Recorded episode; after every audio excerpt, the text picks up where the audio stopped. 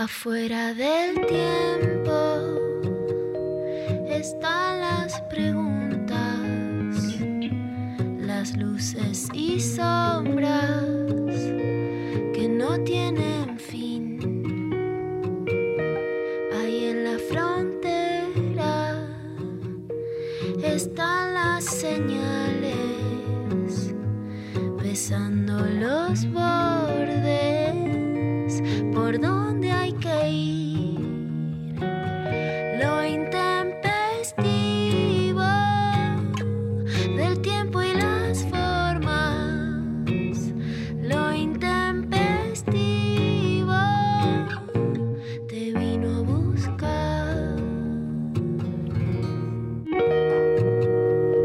Buenas, buenas, arranca lo intempestivo. Buen miércoles. Hola Lula, ¿cómo andás? Hola Mari, ¿cómo estás? Bien, acá arrancando un nuevo día. Eh, ayer, ayer tuve, ¿sabes qué? Ayer tuve partido en el torneito este que estamos jugando y gané. Así que hoy la verdad que empiezo de buen humor. ¿Qué te voy a decir? Es, a ver cómo estás de vos, te veo. Estoy bien de vos, me, me Con voz, regulamos. claro, con la Bien. voz tomada, un poco, que Un habla poquito. como del esfuerzo, de que diste todo, pero ya no quebrada. O sea, No, ya estás no quebrada. la energía. Sí, estoy aprendiendo a regular la energía ahí como de a poco. eh, lo dimos todo, el equipo muy consolidado. As- eh, la verdad que fue un gran desempeño contra los punteros. Aparte eran los que venían invictos en la punta, o sea, los primeros de todo el torneo. Ah, siempre Eh, te ponen, te ponen enfrente desafíos muy difíciles. Muy difíciles. Y, y bueno, y se, se- se nos dio. Así que, y todo muy eso, como disfrutando. No me peleé con nadie. La verdad, eh, aprendiendo, mejorando en todos los aspectos. Eh, así que empiezo feliz. ¿Qué te voy a decir? Hoy es un- me, me quedé, quedé arriba. Quedé arriba. eh, Me encanta, capaz me que- enca- quiero jugar al, al Beach Plaza con vos. Beach Plaza. Beach Pla- un nuevo deporte que vamos a inventar, que hay que ver, todavía no está chequeado cómo es. Claro, no sería Beach Plaza, porque eso sería playa y plaza, ¿no? Sería volei plaza. Pero bueno, Voley quedaba plaza. mejor. Quedaba, quedaba mejor, quedaba mejor. Este, bueno, hoy tenemos un, un programón, la verdad, este miércoles. Vamos a estar charlando más tarde eh, con Martín Garabal, que yo la verdad que, bueno, nada, lo quiero mucho. ¿Qué te voy a decir? Lo consumo a full, eh, lo conozco hace muchos años. Ya, ya contaré algo de cómo nos conocimos, eh, Ah, pero mira. sí, sí. Pero no quiero adelantar, me voy a hacer la Ah, te Angelita. vas a hacer la intrigante, la Me angelita. voy a hacer la, la angelita y voy a decir lam y no me voy a decir nada más. Eh, ya, ya contaré. eh, pero bueno, vamos a estar charlando con él eh, más tarde. Y bueno, hay una consigna que, que Sí. contame vos, Lu, cómo surge. Yo sí te la, yo sí te la voy a contar, viste, no, no, no, no. No la vas a a angelear. demasiar información.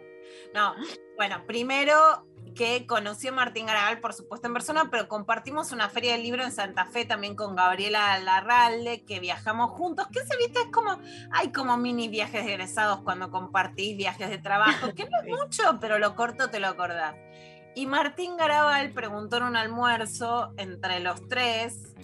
Gaby Larralde es una escritora, feminista, hiper experta en educación sexual, poeta, una genia total. Muy bien ubicada en pareja. No es mi caso, muy desubicada en la despareja, ¿no?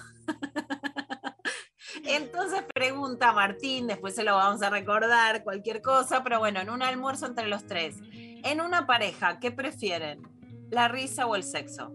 Son esas preguntas capciosas porque es como, ¿por qué habría que elegir? En general, Claro, no me hagas elegir. sexo.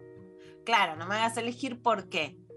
Pero bueno, a mí vos es que siempre me quedó esa pregunta, después escribí, pensé mucho, o sea, como que, viste, cuando alguien tira una, Sí, gira todo el tiempo en la cabeza sobre eso.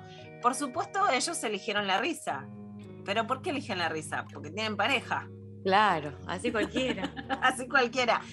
Yo, la verdad, elegí y seguiría eligiendo el sexo, no porque no me importe la risa, pero porque la verdad el sexo es lo distinto. O sea, cuando, cuando, digamos, decís, bueno, quiero tener pareja o estar con alguien o que haya un vínculo que, que me cope, que me haga bien, pues decís, bueno, pero si tenés amigos, tenés otras cosas. Bueno, hay otra gente con la que te puedes reír. ¿Qué es lo que no haces con otra gente que haces con un vínculo sexual? Tener sexo. Entonces yo me quedo con el sexo y me río con todos los demás. Uh, A ver, bueno, contundente. Eh, ¿Qué preferís entonces? ¿En una pareja, el sexo o la risa? Lo justifican. eh, casi que una, una, una grieta salió de miércoles, ¿no? Casi, Como, casi. Está para que ver olor que la pica. Yo más, te imagino a vos picándomela porque te imagino del otro lado de la grieta. No sé ¿Sabes? si es un prejuicio. No, ¿sabes que no? ¿Sabes? Pero pará, pará, me está O diciendo. te está yendo muy bien te, estás, te me estás No. poniendo muy hot. Nada, no. Eh, hot. O no me lo imaginé, no la vi venir. Eh. Creí que vas por la risa. ¿Viste? Sorprendo, a veces tiro ahí unas, unas sorpresas. Eh, lo primero que pensé fue justamente eso, dije, pero si me puedo reír con cualquier persona, amiga, conocida, eh, o sea, digo, si la risa la puedo como conseguirla en otros lados, donde el sexo no, eh, prefiero el sexo, porque básicamente como la, diferencia con cualquier otro vínculo en el que me río, eh, estaría siendo esa sí me parece que es algo fundamental. O sea que yo nunca podría llegar tampoco a tener sexo con alguien sin que me haga reír. Entonces como que ahí la complejizo quizás un poco. Como que necesito que esté la parte de la risa en una pareja, porque si no, eh, no solo para llegar eh, para tener alguna relación sexual, sino para mantener un vínculo eh, de pareja, si no te reís con la otra persona, eh, no sé qué te motiva a estar con esta persona, básicamente. Como que me parece muy una base, un pilar de la pareja, pero si me obligan a elegir en esta grieta, con qué me quedo, aunque sea un pilar fundamental, siento que eso, la, la risa la puedo, eh, la puedo agarrar de otros lugares, de otros vínculos, y me quedo con, con el sexo. Así que, mira, Me gusta, me gusta.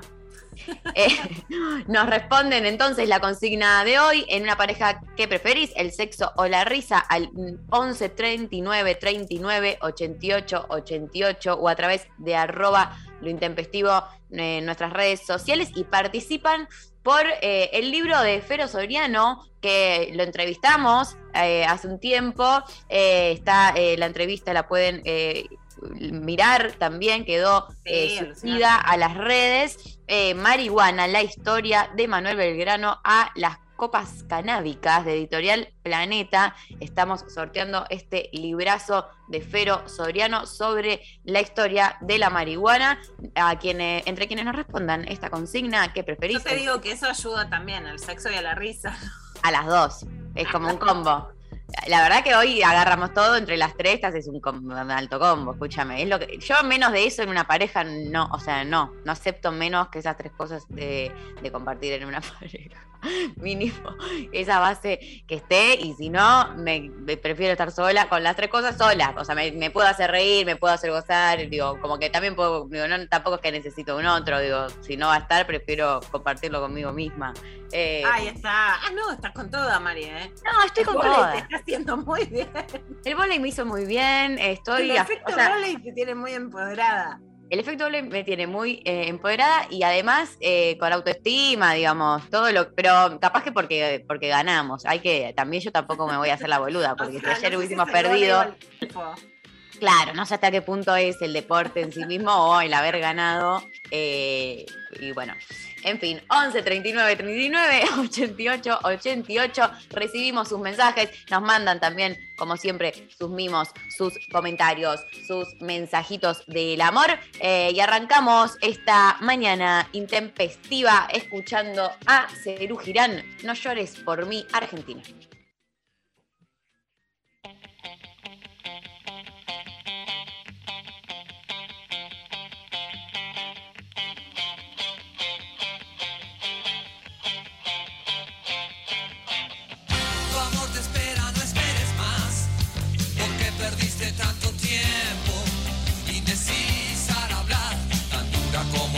Como Humphrey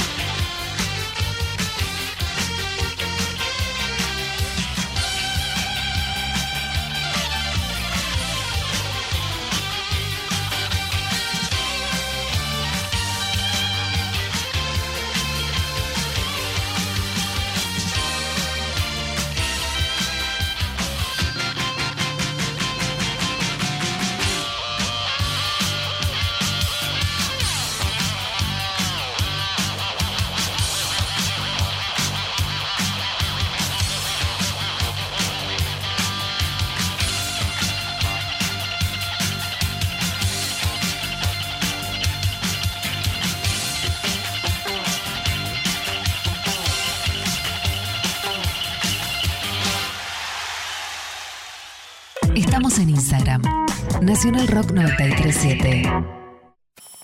Y está con nosotros un grande y es Carca. Vamos a recibirlo con un fuerte aplauso a este hermano querido. Buenas noches, hermosos. Si es sábado, hay joda. Enciendan los parlantes. Deja que se quejen los vecinos. En Decadentes y Carca, desde antes de Supersónico, porque yo los he llegado a ver en, en el medio mundo varieté. Que no es poca cosa, ¿no? Poca cosa. Estamos hablando de un lugar, Carca, que cuando llegué, y me acuerdo que le dije a los del grupo, le digo, che, no hay ningún conocido, ningún pariente. O sea, la gente pagó la entrada y no los conoce. Enciendan los parlantes. Con Cucho Parisi y el francés de los decadentes. Y que aparte era un lugar eh, de fácil acceso para los conurbanenses. Sábados de 20 a 22 por 937 Nacional Rock. Hace la tuya. Encontrar. 93. Nacional Rock. 7. Los miércoles a las 20, Nica Vida. Ivana Sherman y el área de género le dan voz al feminismo y a las disidencias. Nica Vida. Mica Vida. Miércoles de 20 a 21 por 937 Nacional Rock. Hace la tuya. WhatsApp 11 39 39 88 88. Nacional Rock. Mensajes Al 11 39 39 88 88. Bueno, muy bien. Eh, les repetimos, les estamos preguntando eh, qué prefieren en una pareja, el sexo o la risa, eh, que participan por el libro de Fero Soriano, eh, Marihuana, la historia de Manuel Belgrano a las copas canábicas de editorial Planeta. Se pueden entonces ganar este libro. Eh, bueno, acá Pecker y yo alineadas, digamos, con todo. Alineadas por primera vez, creo. alineadísimas con el gache. Me, me sor- me sorprendió, ¿eh? Fue Eh, sorpresa. Yo también, yo, yo esperaba una grieta. Yo eh, también pensé en picarla y dije, bueno, quizás me puedo, puedo jugar esa estrategia de, bueno, hacer la grieta solo para generar bardo. Y dije, no, bueno, para que no hace falta. Eh, voy a ser honesta, transparente, eh, sincera. eh, Ojo no la voy a picar. Voy a apostar un poco más. Viste que vos dijiste, y es verdad, bueno, si no, viste, cuando alguien dice qué te gusta del otro, que me haga reír, qué sé yo. Pero hay algunos muchachos que se toman el sexo con mucha seriedad que a mí me seducen. Como que no hay chiste, no es broma. Como que es todo muy serio. Pero qué aburrido eso. No sé, a veces te digo que no tanto. Me- ¿No tanto? Bueno, quizás, tengo- quizás me falta No, como una cosa de, bueno, viste, da, concentración, sin dispersarse. Claro, ok, entiendo. Eh, a ver, ahí Pico tenemos... y pala, pico y pala. Me Pico y gusta, pala. ¿eh? Me gusta también, es verdad, es verdad. Eh, empecemos a escuchar audios de los oyentes, a ver. Hola, Intempestines. Eh, yo, la verdad, eh, a veces la risa, a veces el, el sexo. Eh, creo que, Pero no sé, si me tengo que tirar por una, la risa, la risa, la risa. Eh, ya está. Eh, si pueden preguntarle a Martín, eh, que sabe todo sobre la farándula, pregúntenle sobre ese amor que tiene el Tati Medina con, con una periodista, escritora muy talentosa. Gracias, los amo. ¿Qué? A mí me. Está muy informado el oyente. Porque a mí me llegaron rumores. Me preguntan. No, pero... ¿Es cierto? Ya fue el WandaGate. ¿Es cierto esto del Garabal Gate? ¿Es cierto lo que dicen en lo de Garabal? Me empezaron a preguntar. Yo digo, ¿qué pasó? ¿Qué pasó? Bueno, hay un nuevo gate. Hay, Eh, hay rumores. Hay hay rumores. rumores. de- no te digo que me llamó Janina La Torre, no tanto. Pero tuve como telefonazos de, che, mirá lo que están diciendo. Bueno, bueno, bueno, se abre, se abre entonces a investigar. eh, a investigar. Otro audio, a ver. Hola, intempestivas. Eh, me hicieron pensar mucho y me di cuenta que nunca tuve eh, un, un vínculo sexoafectivo con alguien que no me haya hecho reír. Voy por la opción B, al medio, al gris, Corea del Centro. eh, o las dos o ninguna. No puedo elegir esta vez. Me gusta. Mm, no, no, no, de- definite. Ah, vos. ¿Qué Corea del Centro? Ay, lo voy a apurar al oyente que siempre nos manda mensajes. Que no, hay que definir, o sea, no, Corea hoy del Corea del. Centro no existe. No existe. O sea, lo que está bien, yo, yo sí lo banco, que es como, bueno, si hay sexo, hay risa, no siempre si hay risa, hay sexo. Yo por eso me defino, yo, yo polarizo. Eh, claro, bueno, está bien, está bien, respeto, democracia, vivimos en democracia, está todo bien. Pluralidad, inclusión, diversidad. Eh, escúchame. Eh, hola, intempestivas. Se ríen Sexo- de cómo garchás, eso es horrible. Ahí, la burla, una cosa es la No. risa, otra cosa es el bulineo. El bulineo también, también, también. Nada, no te dicen, Sí. ¿pero qué haces? Ah, no, te crees que no me tocó un machilo, te dicen, ¿pero qué haces?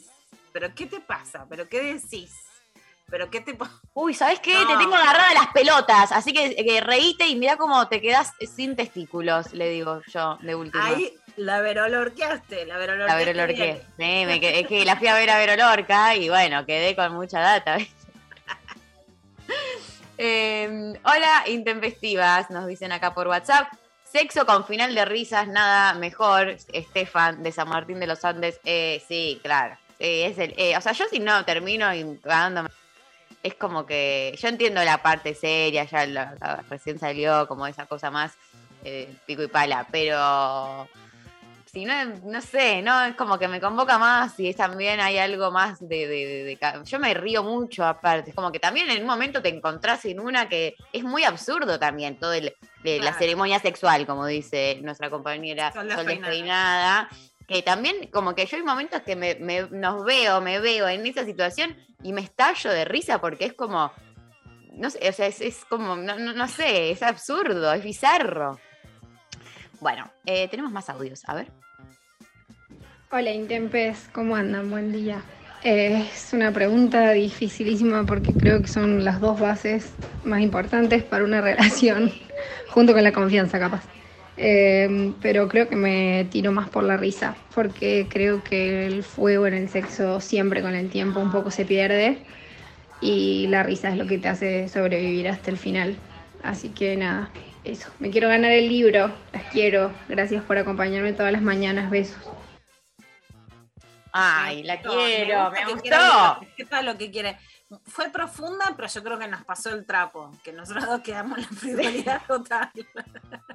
Que- sí, eh, es que nunca pensamos a largo plazo, quizás, ¿viste? Como, como que algo que pueda durar mucho tiempo, un vínculo que. que No, que no, no me dejan, no me dejan, Mari. Una, una quiere y no se puede. Pero completa, está bueno porque yo dije, el sexo, viste, en el predictivo mental, yo dije, bueno, el sexo siempre estaba a decir. Y dijo todo lo contrario, si el sexo siempre se va a perder, que quede la risa. Así que por arriba, Nos dio- me gustó. Sí, nos dio vuelta la tortilla, me gusta. Eh, otro audio, a ver. Buenas, Intempes. Acá Manu. Cree que, o yo creo, mejor dicho, hablo en primera persona, que el, el sexo nos define este, para dónde podemos ir. Y después, lo otro viene después, porque la risa, si hay un buen momento íntimo, aparece sola. Así que ni hablar. un beso. Bueno, está. Bueno. pivoteó, pero en nuestra línea. Primero sexo, después nos reímos. Si no, vamos a reír igual. Sí, total, total, garchemos, escúchame. Eh, que se garche ante todo. Eh, acá nos mandan eh, la risa, me súper excita la persona que me hace reír y capaz me tiene a la primera cita con la mano, eh, a ver, perdón, hoy se me complicó leer el, el- mensaje. La seriedad no me prende para nada. Ahí va. Eh, bueno, hay de todo. O sea, también una persona. Si es mu- mucha joda y poco seriedad, eh, ahí yo me vuelvo pequeriana también, es ¿eh? Como todo muy pitufito y vos decís, bueno, vamos. ¿Qué es muy pit-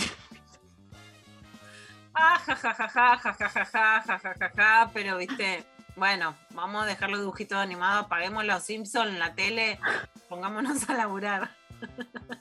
Em, ok, bien. Está bien, entiendo por dónde, por dónde va. No, como Eh. todo muy jocoso, todo muy dando vueltas, todo muy chiste va, chiste viene, y vos decís, bueno, basta de joda. Basta de joda.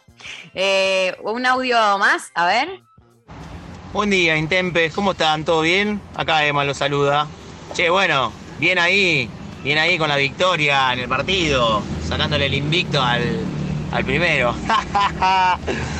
bueno, me gustaría participar por el librito de la historia de la marihuana, ¿eh? Es un tema que me interesa muchísimo, más allá de todos los productos que yo elaboro con ella, ¿no? Postres, bebidas y cositas ricas, así Toda la información siempre viene bien. Les mando un abrazo en Tepes, Emma 306.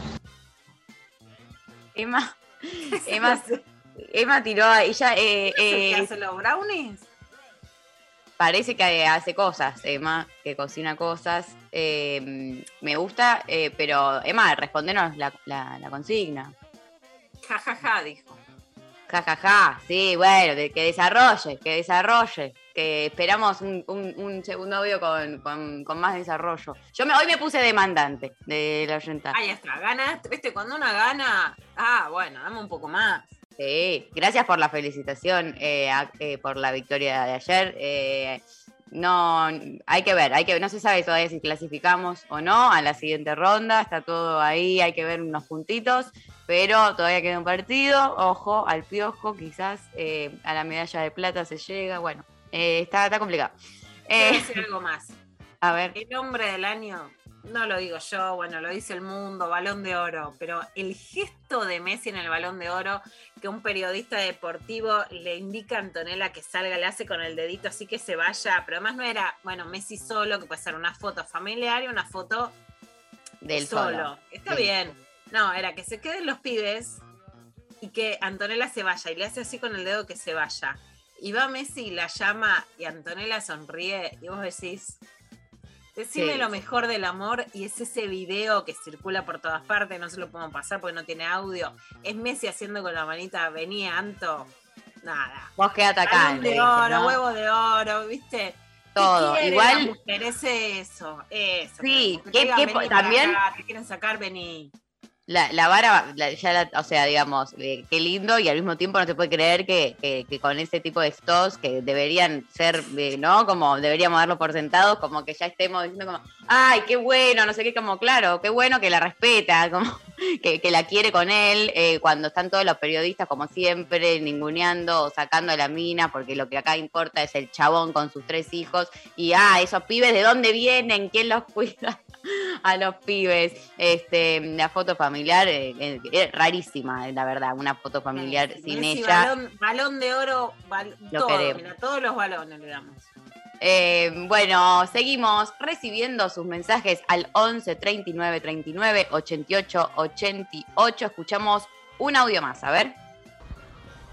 Hola intempestivas, la verdad que no, no sé cómo existe el tal grieta, porque estoy del lado de la gente que te labura un buen orgasmo, así como te labura un buen humor. Eh, creo que una cosa va con la otra, así que no. Si- igual si me tengo que acercar a algo, es el buen humor siempre. O bueno, o el garcha, y no sé, estoy confundida. Las quiero. Besos. Y es confuso. ¿Qué te Garche confusión, garche confusión. Garche, risa y confusión. Y no la sé, verdad el que generó este dilema fue Martín Garabal, pero yo no paré de pensarlo de que formuló esta pregunta. Vamos a tener que, preguntarle, eh, que nos defina de alguna manera, algo que se haga responsable, que se haga cargo de lo que generó.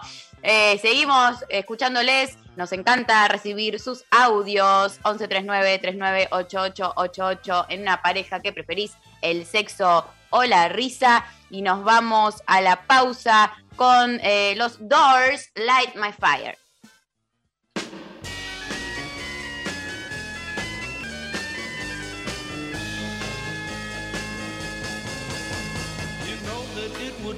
untrue, you know that I would be a liar if I was to say to you, girl, we couldn't get much higher. Come on, baby, light my fire. Come on, baby, light my fire. Try to set the night on fire. The time to hesitate is through. No time to wallow in the mire.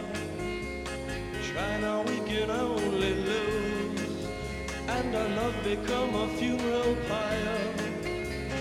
Come on, baby, light my fire. Come on, baby, light my fire. Try to set the night on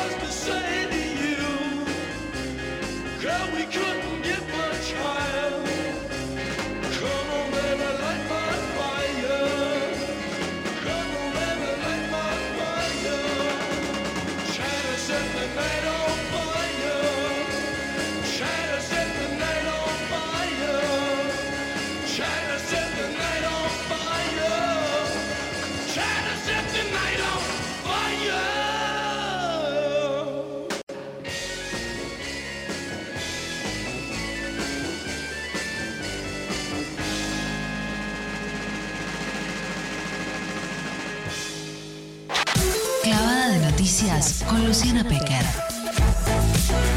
Agite. Sin concesiones. Bueno, damos inicio a una nueva clavada de noticias. Eh, bueno, ayer un día muy, muy emocionante, muy importante y hoy seguimos también un poco con eso. Luque, contanos. Bueno, ayer estuve durante toda la tarde y hasta la noche, Mari, en el comienzo del juicio que inicia Telma Fardín contra Juan D'Artés por estupro agravado. El juicio se lleva adelante en Brasil porque D'Artés es ciudadano brasileño, se refugia en Brasil para escaparse de la justicia, para escaparse de la justicia nicaragüense que lo imputa por violación agravada por el vínculo y para escaparse de la Argentina que por nuestras leyes nacionales lo hubiera extraditado a Nicaragua. Hay una ley diferente en donde rige el principio de ci- ciudadanía, de territorialidad y no de ciudadanía y donde no extraditan a sus ciudadanos, no solo D'Artés, sino a ninguno. Pero para que no haya impunidad, un fiscal toma por motu propio de oficio el caso y propone juzgarlo en Brasil. El juez lo acepta, de hecho ayer lo marcó en la jornada, que es yo consideré que había pruebas para poder escuchar a Telma y comienza el juicio. Primero dura dos horas, comienza a las dos de la tarde, dura dos horas, larga dilatación del juicio. Hay muchas cosas en las que Telma, y nosotros vamos a respetar esa prudencia, tiene que ser muy prudente porque el juez pide sigilo para que no haya publicidad y hay que ser muy cuidadosas de que D'Artes o su defensa no pidan la nulidad de la causa. Fernando Burlando, que es el abogado en Argentina, pero que hasta ahora no estaba interviniendo en el juicio en Brasil, interviene, va a la UN- OFEM, la Unidad Fiscal Especializada en Violencia contra las Mujeres en la calle Perón y Florida, y controla toda la audiencia, ¿no? Controla la audiencia y ejerce, ¿no? Un lugar que es intimidante para las víctimas porque él ha sido denunciante de otras de las testigos como Anita Co. Bueno, el juicio se dilata porque sí lo que vamos a decir es que el discurso de Artés en la, mesa de Mirta Legrand, etcétera, yo quiero ir a la justicia. En realidad él denunciaba por calumnias, injurias o daños y perjuicios a Calu Rivero, Dignity y a Anita Co. O sea, no es que iba a la justicia a ver si el hecho era cierto o no, sino a ver si lo habían dañado a él o no por contar lo que les había pasado en grabaciones tanto de gasoleros como de Dulce Amor con él. O sea, que no es que iba a la justicia a ver si era cierto o no. Después dijo que a Nicaragua no iba porque no confiaba en el sistema judicial de un país con baja institucionalidad. Pero en Brasil también intentó dilatar y esquivar el proceso judicial, ¿no? Hubo muchos momentos de zozobra. Finalmente a las 16 y 29 Telma Fardín empieza a declarar, declara durante cuatro horas durante dos horas cuenta su relato de forma muy contundente, quebrada, completamente quebrada, muy angustiada, en momentos sin poder ni respirar. El juez le dice si quiere parar, ella dice, por favor, yo quiero seguir. Y durante dos horas más la defensa de Juan de Artés hace preguntas para una historia de la vergüenza de la justicia internacional, absolutamente revictimizantes, absolutamente culpabilizantes de Telma Fardín, del tono, y vos por qué no lo detuviste, y vos por qué no hiciste nada, y vos por qué no lo contaste antes. Bueno, esas preguntas vamos a poner también el marco. Telma Fardín tenía 16 años y lo había conocido a Juan de Artés a los 14. Él era un actor importante y con mucho poder. Les conté, Mari, que vengo escribiendo notas todos estos días. Cualquiera que las googlee, Infobae, Luciana Pecker, Telma Fardín, para no decir el título, puede ver además las fotos. Si vemos las fotos que, digamos, de la edad de Telma Fardín en ese momento, yo creo que te das cuenta que de ninguna manera podía ser ni una relación consentida, que es lo que deja entrever en la entrevista con Mauro Viale, aunque ahora dice que es toda una mentira, lo dice a través de lo que dice su abogado. Hay otra foto, por las dudas, que circuló ayer en Twitter, que en principio no es ella la que pone la mano sobre la silla en la que está Juan D'Artés y que por otra parte dice Telma Inés Fardín, es un mensaje en Facebook que supuestamente dice que lo quiere mucho y que lo va a extrañar. Desde ya les decimos que se trata de una fake news y que no es el no es el Facebook de Telma porque nos encontramos operaciones de personas que son muy miserables frente a este hecho. Bueno, por otro lado, la idea de por qué una víctima tenía la responsabilidad de frenarlo, Telma lo que contesta es la responsabilidad de que no lo haga no era mía, sino de él de no hacerlo. Eso es una de las frases más fuertes que le dice Telma Fardín al juez y hay dos antecedentes, ¿no? De por qué no lo denunció antes. Harvey Weinstein está preso en Estados Unidos, el productor de Hollywood que desata las denuncias sobre el Michu por hechos del 2006, es, encarcelado el año, el año pasado en, en Nueva York y sentenciado y Telma denuncia hechos del 2009, o sea, ya en el mundo hay antecedentes de que algo muy anterior se denuncia porque justamente el lema del del Michu en la entrega de los Globos de Oro, donde todas las actrices van vestidas de negro, es el tiempo es ahora. O sea, hay un tiempo histórico que invita a la denuncia cuando había otro tiempo histórico que invitaba al silencio.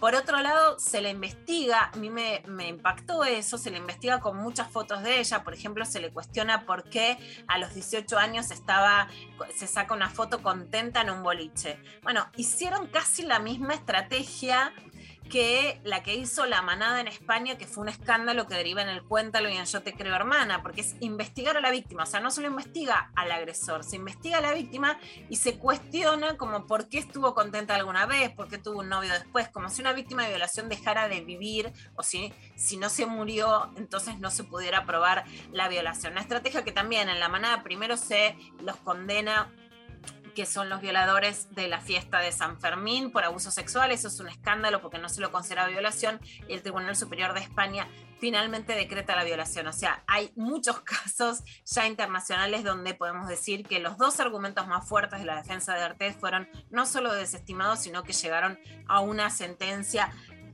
para el agresor. Em, Vamos a, a sí. escuchar de la entrevista que le hice a Telma para seguir entendiendo el contexto de la primera parte. Dale. Cuando yo denuncié el ámbito eh, de producción audiovisual, dijo, bueno, sabíamos qué clase de persona era, yo lo he visto hacer tal cosa, no me imaginé que iba a llegar tan lejos. Entonces, evidentemente, había algo eh, de un depredador, de alguien que no es que ocasionalmente, que igual es terrible, sino que acá además estamos hablando de muchas otras mujeres y, bueno, tenemos la, la suerte, si se puede decir, de que haya por lo menos un ámbito de justicia que las escuche, que la escuche a Calu, que la escuche eh, a Dignity, perdón, que la escuche a, a Anita Co y que puedan decir, a mí me pasó esto. Y encima este tipo me llevó a mí a la justicia y yo me tuve que defender, pero que tengan, eh, que este caso permita no solamente hacer justicia, claro, sí por, por cómo funcionan las leyes, por mi propia historia, por mi historia personal, por lo que a mí me tocó vivir con este tipo. Bueno, Mari, en este tramo de la entrevista, lo que es importante es que puede existir un abuso sexual y ser un caso único que no se replique ni en otras veces ni en otras mujeres. En este caso estamos hablando de un caso emblemático de la violencia sexual en la producción audiovisual argentina. De uno de esos casos en donde todos lo sabían. Sí, eso es tremendo. Indudablemente con Telma Fardín llega más lejos en la violencia sexual, vamos a decirlo, en el acto sexual, que en otros casos eran situaciones sexuales más leves, que no quiere decir que sean menos traumáticas para las víctimas, porque el nivel, eh, y, y lo digo con conocimiento y escuchando a las víctimas, el nivel de trauma y de huella dolorosa que ha dejado en sus víctimas es inconmensurable y mucho más grande de lo que se puedan imaginar las oyentes y los oyentes. Pero estamos hablando de un depredador, de algo que lo hacía con una impunidad sistemática sin que nadie lo frenara y eso habla también de la complicidad de la producción audiovisual y del nivel de cuestionamiento que genera este caso para cómo se hacía televisión, cine, novelas y teatro en la Argentina. Mucho más, por supuesto, con niños, niñas y adolescentes. Vamos a escuchar otra parte también eh, que habla de cómo llega Telma Fardín a este juicio y de qué significa.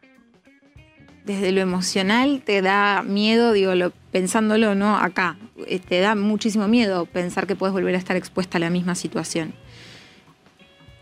Sin dudas, además algo se apaga eh, y que cuesta mucho y que son muchos años de hacer mucha fuerza para que eso se vuelva a eh, encender y estar ahí y, y- y poder aferrarse a eso.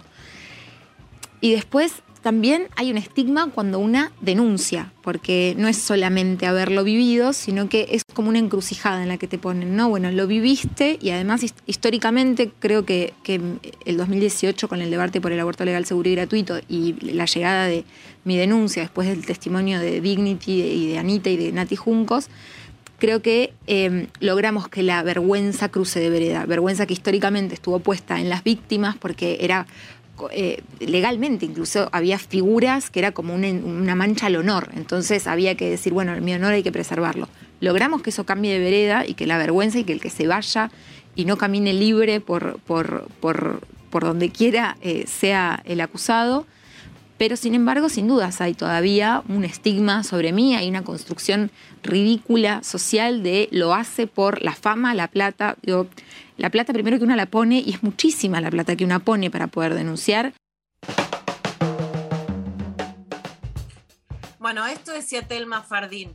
La huella de los abusos generan que las mujeres se bajen de los trabajos o bajen su intensidad, sus ambiciones, sus ganas en los lugares laborales. Indudablemente cuando denuncias también hay un silenciamiento. Bueno, que la industria audiovisual cambie, pero que las que hablan sean castigadas. Esa es un poco la negociación, Mari. Y pasó también con diputadas y con diputados. Bueno, que se apruebe la ley de cupo, pero que las que pelearon por la ley de cupo no vuelvan a ser diputadas. Bueno, que se apruebe el aborto legal, pero que quienes más pelearon porque haya aborto legal sepan que sus carreras políticas se ven disminuidas. Bueno, que ya no se puede abusar en un set de televisión o tocar el culo, pero que las que hablaron no tengan más trabajo para que otras no sigan hablando. Ese disciplinamiento es muy fuerte contra las mujeres y hay que decirlo.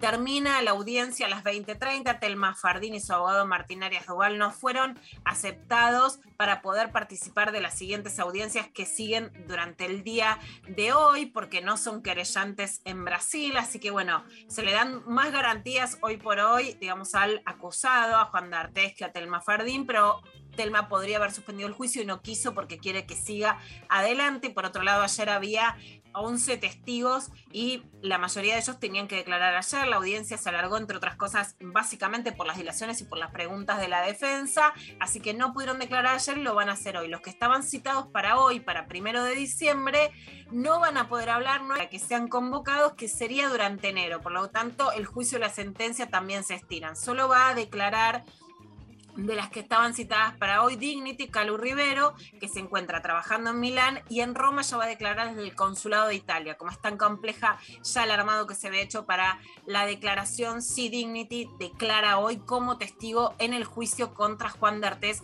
por estupro agravado. Escuchamos ahora lo que decía Telma Fardín y Martín Arias Duval a la salida de la Unidad Fiscal Especializada en Violencia contra las Mujeres. Eh, agotada, por supuesto, fue muy largo.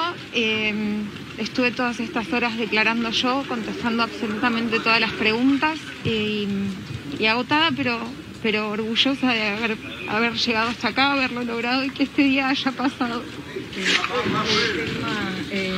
¿Cómo fue? ¿Cuánto tiempo tuviste que estar declarando? Fueron, fueron cuatro horas. Cuatro horas. ¿Cómo te trataron? No, yo realmente no quiero decir nada de lo que de lo que sucedió adentro y estoy muy agotada, entonces como me parece muy importante que, que respetemos respetar el sigilo, que es lo que está pidiendo el juez, para que esto avance y no cometer ningún eh, ningún perju- perjuicio contra la causa. Eh, les puedo decir eso, que yo estoy agotada, que sí me hicieron preguntas, que las contesté todas, que pude hacer mi declaración y no mucho más. Tremendo. La- eh, así por arriba la, la cobertura, digamos, mediática eh, ayer. Eh, ¿qué, qué, sensación te, te dio? Mira, venimos de, digamos, de, un país y de un momento que cambia mucho según para dónde va el viento, ¿no? Entonces hubo un momento muy adverso en las denuncias de abuso sexual, hubo un momento de mucho apoyo a Telma Fardín. Estamos en un momento más reaccionario, más conservador y mucho más prejuicioso, pero ayer sentí una cobertura con más respeto. Le dice Marina Marina Abiuso que es un gran trabajo en Canal 13, de hecho después veía en Twitter la castigaban por estar cubriendo el juicio de Telma Fardín, o hay cosas increíbles que vi en las redes, pero vi sí de, volví a sentir un respeto por Telma Fardín y un interés en una denuncia contra abuso sexual que no se sentía durante este año, porque además Telma hace acompañada de Sabrina Cartavia en un, en un primer momento, ahora de Martín Arias Duval, eh, con, el, con digamos, el acompañamiento logístico de la UFEM, con Eileen Cruz Rojas en Nicaragua. Hace una denuncia muy seria que es un hito en América Latina. Y acá se la trata realmente, no hay una parte frívola que todos nos reímos, etcétera, de las noticias que fuesen. Pero realmente hoy todas las noticias, la política, la sociedad, todo es el chisme, la pica, la pavada, ¿no? Y entonces no se termina de comprender la importancia jurídica de lo que estamos hablando, ¿no? De hecho, la gente diciendo le creo, no le creo, bueno, no es le creo, no le creo, esto no es un tatetí, No. esto no es una joda, es un juicio internacional y muchas veces esto también los varones o la gente dice, bueno, denuncien para que podamos ver la credibilidad de los hechos. Acá es una denuncia con muchísimos costos muchísimos costos. Telma Fardín lloró ayer durante cuatro horas seguidas con preguntas acusatorias hacia ellas. O sea, el costo de una víctima es enorme y no se, no se dimensiona. Pero ayer volví a sentir un poco de respeto por parte de los medios de comunicación. Bueno, gracias Lu. Ahora seguimos con más. Vamos a escuchar una canción. Nos vamos a la pausa con Celeste Carballo. Me vuelvo cada día más loca.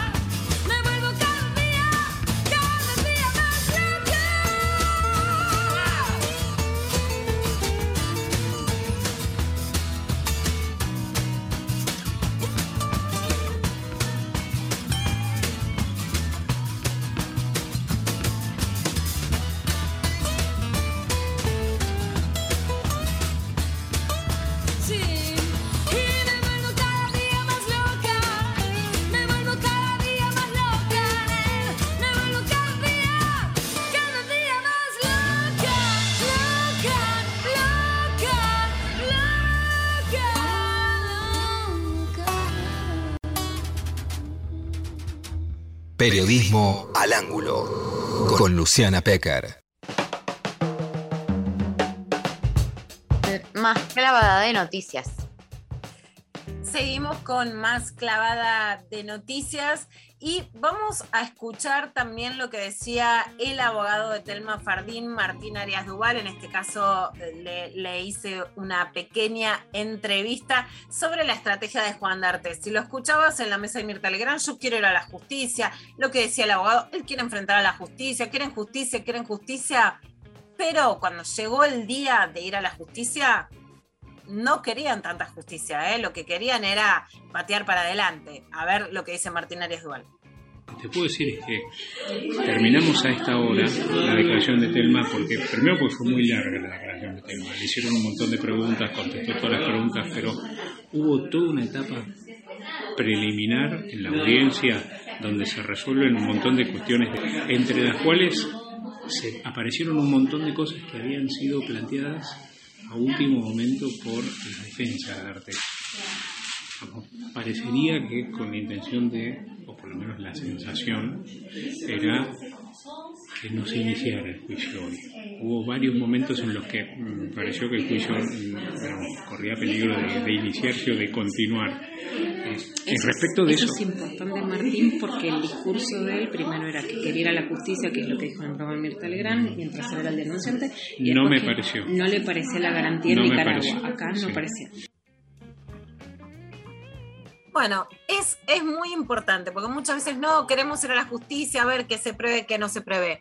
Después, no era la actitud, hay que, volvemos a reiterar, ser muy respetuosas del sigilo que pide el juez. Hay otros diarios o medios que están hablando de quién es el juez, de quién es el fiscal. O va a haber filtraciones en estos días de mucha basura o algo para entorpecer a la causa, pero hay que ser muy cuidadosas de este pedido del juez. Sin embargo, es fundamental entender que hay alguien que decía, yo quiero ir a la justicia, lo hacía para denunciar, que supuestamente lo habían dañado para por denunciar situaciones de acoso, abuso o incomodidad. Y que por otro lado, él cuando llegó el momento de ir a la justicia lo que quitar. Bueno, algo de eso no logró porque el juicio empezó dos horas, digamos, después de lo previsto la declaración de Telma. Algo de eso logra porque había dos fechas previstas para la declaración de testigos y sin embargo la declaración de testigos de ayer se pasa para la de hoy, la que estaba prevista para hoy, para enero sin fecha todavía. Por ejemplo, Anita Cohen no puede declarar hoy, que era lo que estaba previsto. La verdad es que estaba muy fortalecida. Va ayer estaban las actrices argentinas, se sacan una foto que dice acción contra el abuso, también con un hashtag que construimos con Telma Fardín.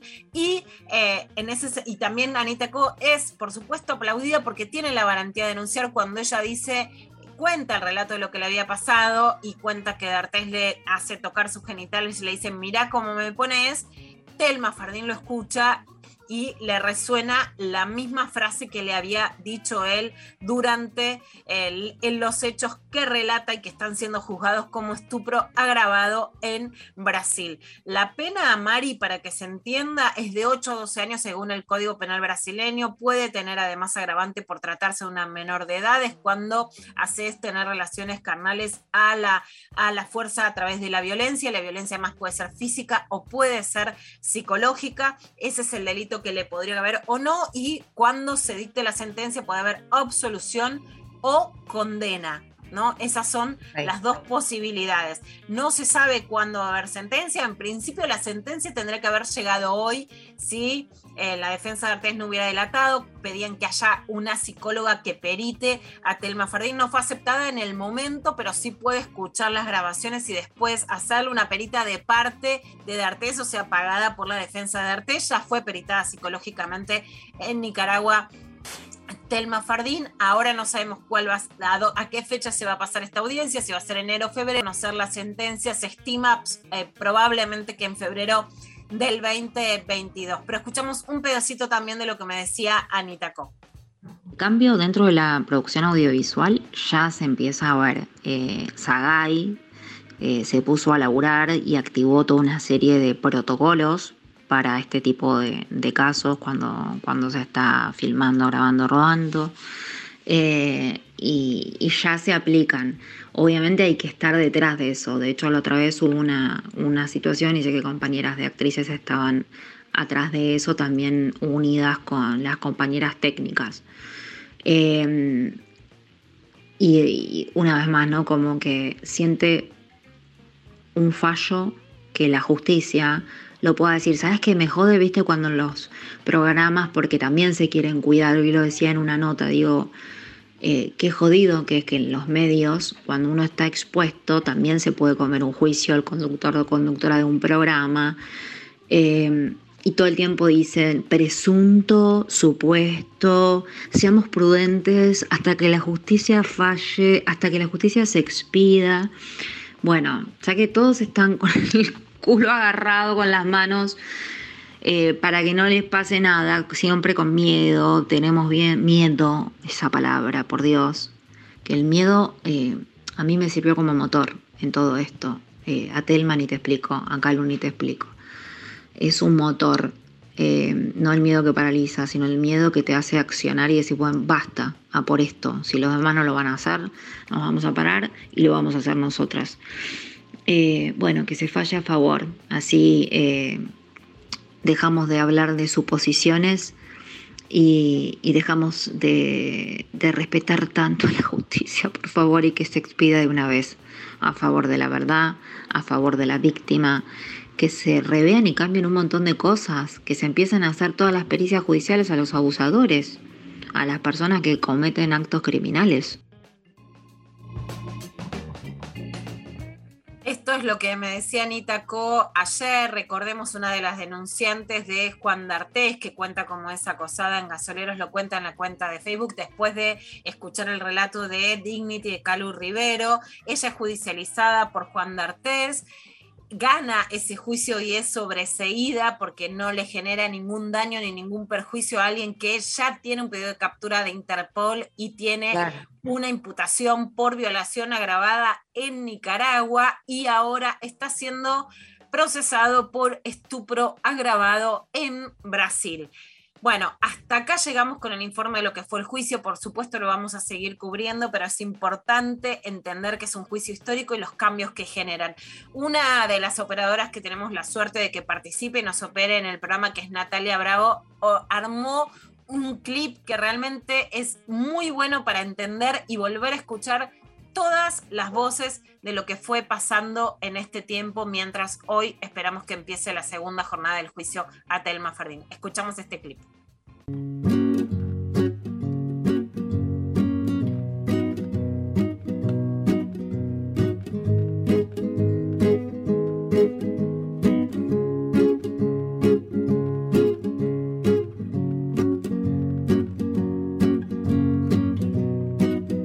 Agarró la mano, me hizo que lo tocara y me dijo, mira cómo me pones, haciéndome sentir su erección. Él era un violador cualquiera. Agarra, me toca, yo me doy vuelta y le digo, no, no le digo nada, lo miro y me dice, mira cómo me pones.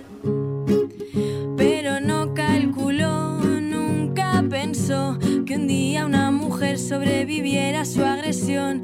Dejarse Momento en el que en el señor se desliza con la silla que tenía rueditas y se me tira encima. Se para y me tira contra la pared.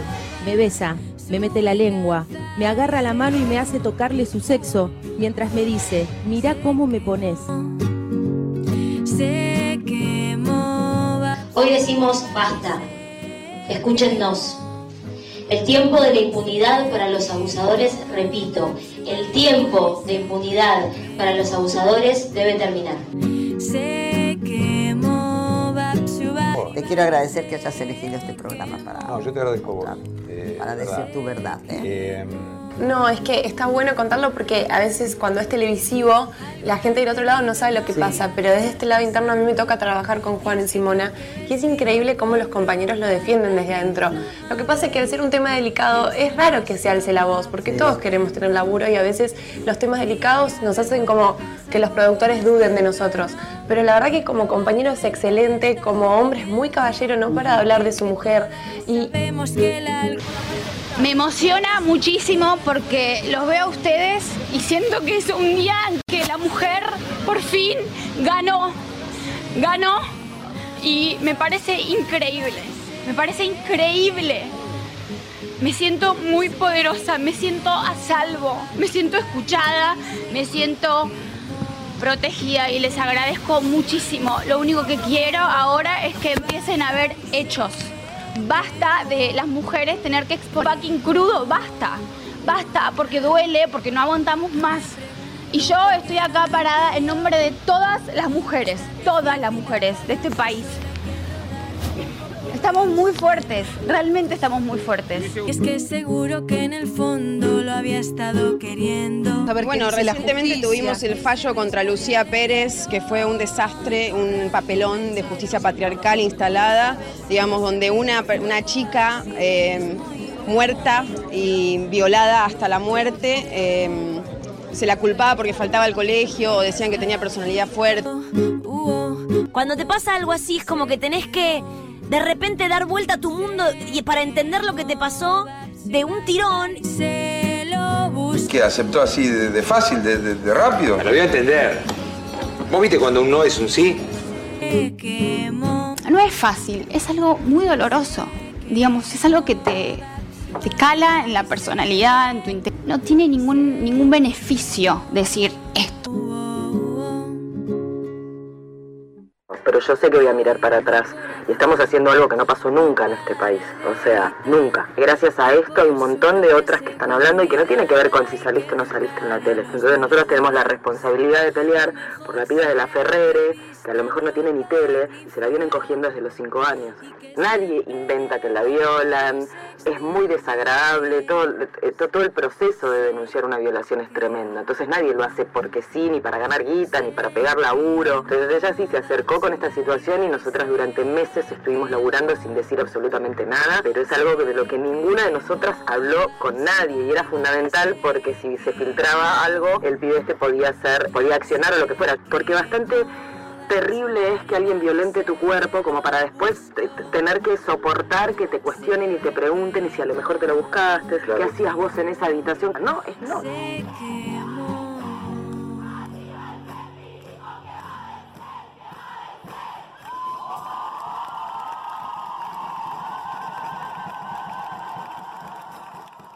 De 11 a 13. Lo intempestivo. Nacional Rock.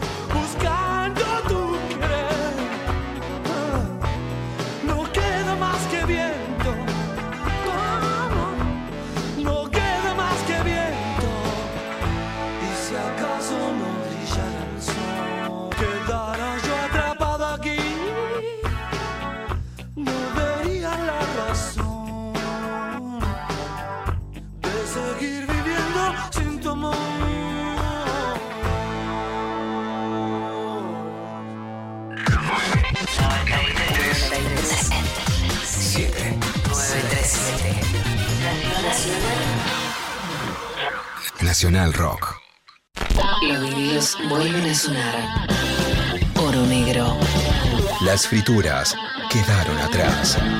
Eh, uno quizá nunca pensó que podría haber una canción tan psicodélica sobre la cebolla, ¿sí? Oro negro. La cebolla ya de por sí te hace llorar, esta canción te va a hacer llorar, pero porque vas a traspasar los límites de lo imaginable. Radio y Mateo te llevan a una nueva dimensión. Podrían hacer un Radio Mateo con el Cirque du Soleil. Yo iría. Sábados de 16 a 18 con Maxi Romero. Oro negro. Por 937 Nacional Rock. Hace la tuya. Quiero arreglar todo lo que hice mal. Solo más música. Dibuja tu estado de música.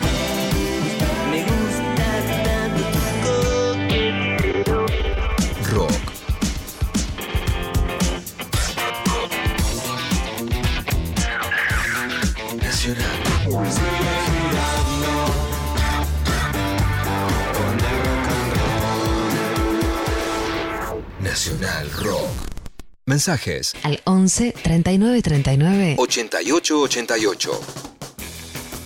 Bueno, muy bien, seguimos recibiendo sus mensajes. Les recordamos la consigna de hoy. En una pareja preferís el sexo o la risa. Eh, participan por un sorteazo el libro de Fero Soriano, eh, Marihuana, la historia de Manuel Belgrano a las copas canábicas de editorial Planeta. Muchos mensajes eh, sobre la consigna de hoy. eh, pero mira este mensaje que llegó. Lula, dice, hola Intempes.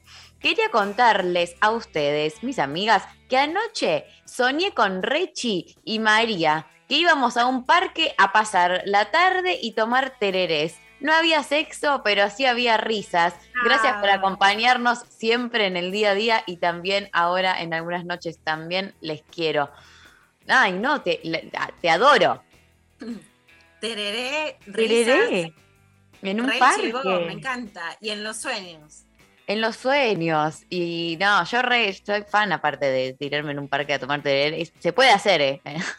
ojo, ojo que, que se coordina. Qué lindo. Bueno, gracias. Un abrazo eh, inmenso. Acá nos mandan también eh, por Instagram. Dicen, buen sexo. Todo lo demás llega por añadidura. Bien, ok. En nuestra Bueno. línea, en nuestra línea. Más Mari. nuestra línea, más nuestra línea. Eh, Manu que dice, el sexo trae, si se tiene una conexión y una piel, toda una serie de cosas geniales. Y en esas viene la risa. O sea, ¿qué sexo? Vamos. Sigue. Me gusta.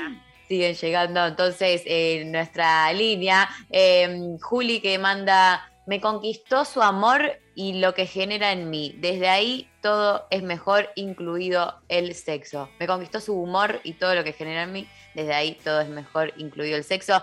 Eh, es que la conquista para mí viene, es como, es un poco lo que, lo que decía antes, ¿no? Como que si no tenés humor, ¿cómo me conquistas? Explícame. No sé. Totalmente. Está ¿De difícil. qué estamos hablando? ¿De qué estamos hablando? Eh, eh, sexo porque eso sostiene una buena relación. Solo con risas no funcionaría. Ahí está, me gusta. Eh, cierto. Me gusta que aparecen cosas muy como. O sea, parece re distantes. Greta, pero bueno, viste, prioridades. Prioridades, sí. Sí, hay que. Es que el tema es que las prioridades se relativizan muy fácil. Bueno, por ¿No? supuesto, sí, eh, que la que más le doy la razón es a la oyente que dice, bueno, 20 años de casado, 5 años de vivir juntos, ya fue el sexo, se me reír, por supuesto. Por supuesto, depende de qué lado de- del mundo estás.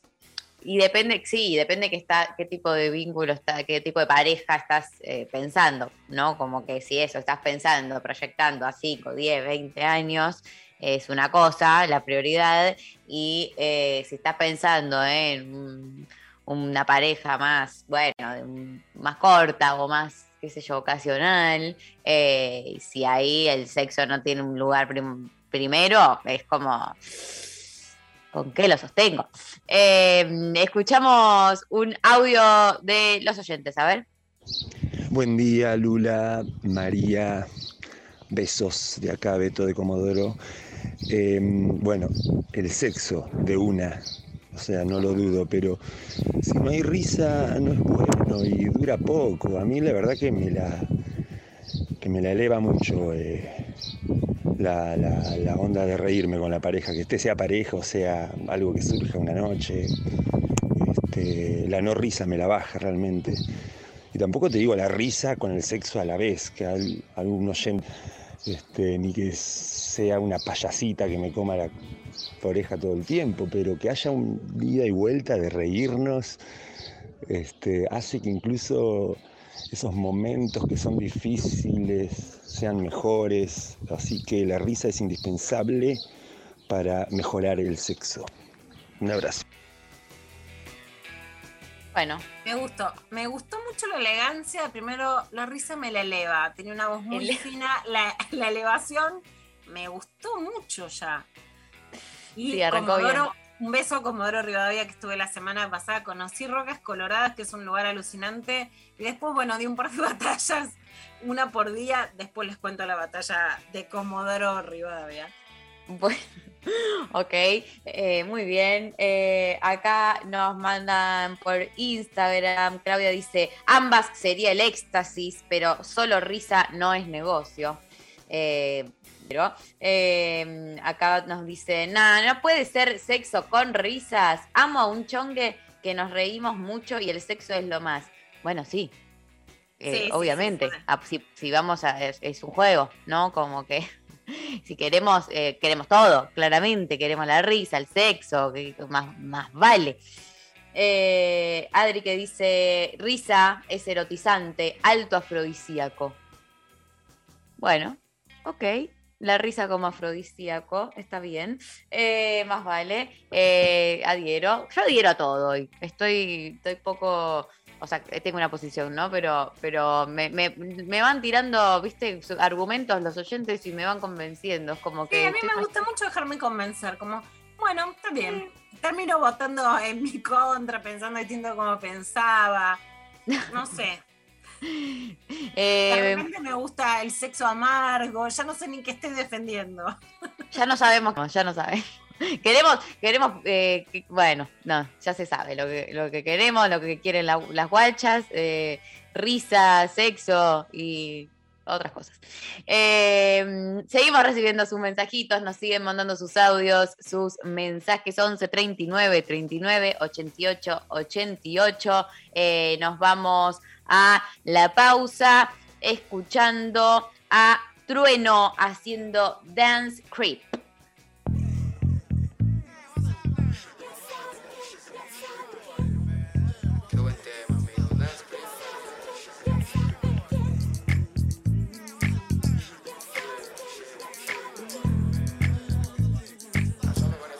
En la calle me conocen como el hip hop, the hip, the real dance creep. La cara de los jóvenes del país es el turro más pegado. What the fuck is this? Si tu número es contado, Ñeri, fo, fo, fo, fo. Uh, ya tú, uh, sabes, uh, como, uh, sabes, uh, sonando los bares. What you think about it? Ya la avisen a los sellos para que se preparen.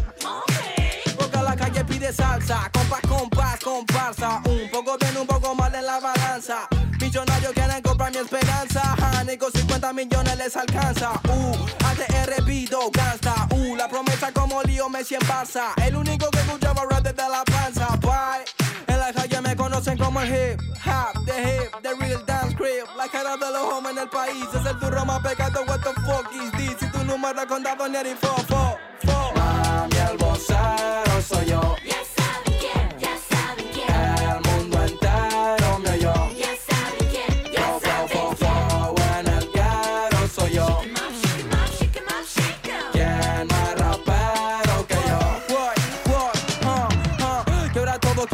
Quieren lana Te reúno, techo y cama y unos besos de la mama. Mm, En la cima no hace frío, no drama Son los sellos que me llaman y que dejo pa' mañana, ok. Yo, vengo de la puna, traje el pan pa' mi pana, ok. Ah, yo, pobre competencia, trueno gana sin ganar. Yo, viajo por América, la Panamericana. Mami, el vocero soy yo. Ya saben quién, el mundo entero me oyó. Ya saben quién. Ya saben fo, fo, fo, en el quiero soy yo.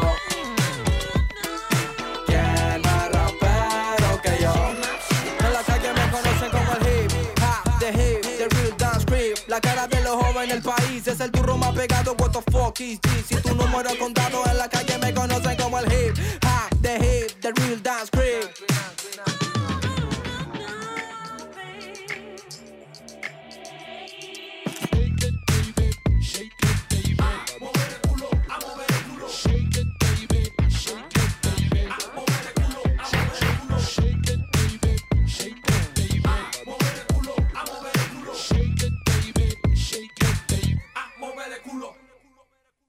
Estamos en Twitter. Nacional Rock 937. Maga con Tomás Rebord. Ahora también por Twitch. Hay cosas que todos nosotros pensamos que llevamos adentro y que no lo podemos decir. Nacional Rock 937. Y necesitamos a alguien que lo diga por nosotros, incluso para putearlo, ¿eh? Todos fuimos. Todos somos. Todos, todos podemos ser. Si salís en grupo, designen un conductor o una conductora para que no beba ni consuma sustancias esa noche y todos puedan disfrutar y llegar a casa sanos y salvos. Soy Diego Molina de Conduciendo a Conciencia para Nacional Rock. Yo me comprometo con la vida. Abren un paréntesis en medio del día. Hola. ¿Qué tal? ¿Qué pasa? Las puedo presentar Marta Fregol y Marta Ripoll. ¿Qué tal? Bienvenida. Podemos ir a la agenda, eso que Vamos decir. al mismo. Ya está. Pero tranquilas, no hace Bueno. falta que corran, pero para para. Despacio, la otra arriba. Vamos despacio. Bueno, sigue el éxito de Michael y Conan. Atención para este fin de semana, las promesas del humor patoba. Estos son dos musculosos patobicas que demuestran toda su solvencia para hacer stand-up en la puerta de los boliches. Lunes a viernes de 13 a 16. Calu Bonfante, Diego Ripoll, Nati Carulias. Un espectáculo que seguro dará que hablar del verano es The Deborah Plager Experience. ¡Ay, quiero ir! Mira qué raro. Quiero ir a que me... Sí. Es bella. Qué la linda, verdad. está que fuertona. Hegemónicamente. ¡Ay, por favor! Muy como entre- entrenada. Sí, y el marido es feísimo. ¿Quién bueno, es? no lo conozco. Yo te digo. Pero no opino sobre los maridos de, de las demás, no como otras. Divertirse la tarde está asegurado. Hola. ¿Qué tal? Hola, ¿qué tal? Por 937. Nacional Rock. Hacé la tuya. 11 39 39 88 88. Nacional Rock.